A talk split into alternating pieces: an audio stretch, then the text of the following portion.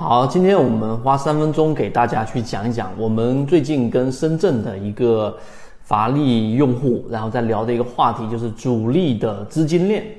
主力的资金链呢，首先有几个点我们要明白。第一个就是很多人还认为这个市场当中还是有很多的主力资金，他们似乎可以控制每一根 K 线、每一笔交易，而实际上这种是妄念，这个市场根本不存在这样的这么有影响力的主力。那第二个话题，我们要理解整个市场，它是有很多的合力和分力是不断形成的。我举个简单的例子，就像有一亿个人参与到市场当中，每一个人如果他们的力度是等同的，所以这一亿份每一个分力，它就同共同的影响着整个市场。所以对于分力的这个判断和影响，对我们的操作帮助就不那么大了。但相反，事实上呢，我们了解到整个市场当中，其实有着一些影响力很大的权重的，就是我们所说的这一些呃合力主力资金占比比较大的。我举一个简单的例子，就像是控盘。我在二零一六年到二零一七年到二零一八年到现在二零一九年即将结束，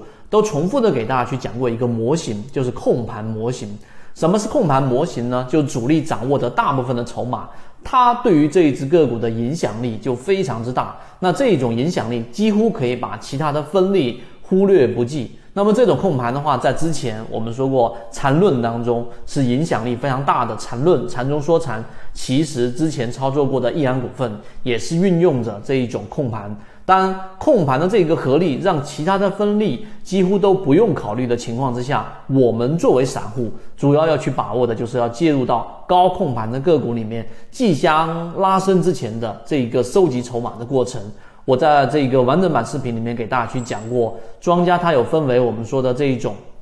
长庄，还有一些换庄，甚至有一些游资共识。那么这一些全部都是这一种主力和分力的一种合集。所以在这个这些视频当中，有我们圈子里面的传言说，看了二十遍以上，我认为在缠论里面这二十遍以上都还有余，应该再继续的去从实战当中去做总结。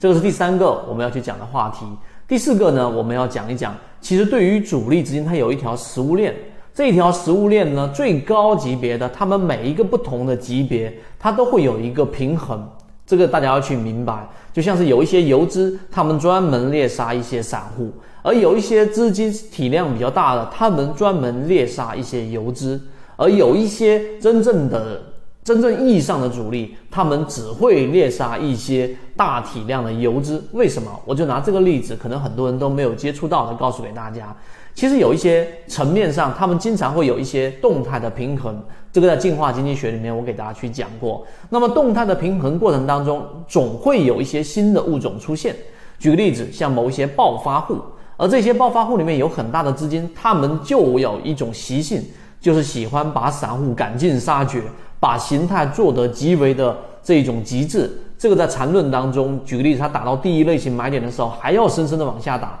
一旦这种新的物种出现，我们可以把它理解为暴发户。那么有一种专门的这一种真正的主力，你可以把它理解为贵族。那么他们就会专门猎杀这些类似暴发户的这种形态上出现很大的破绽的这些游资，一笔就把他们全部收掉。这个在二零零八年的时候，在禅中说禅里面，在禅论当中，我都有给大家提及。那么这种几乎很少出现，并且他们一年到头真正的大主力，他也是出手的次数很少。但是，一旦有这一种机会，他们是绝对不会错过的。所以，这个就是主力不同的食物链当中的不同的层次里面有的一个差异。今天我只是简单的给大家去讲一讲，那更加详尽的，我们会在缠论的课程当中和完整版视频里面给大家呈现。所以，如果你想要看到完整版视频，可以联系管理员老师。好，今天讲那么多，希望对你来说有所帮助，和你一起终身进化。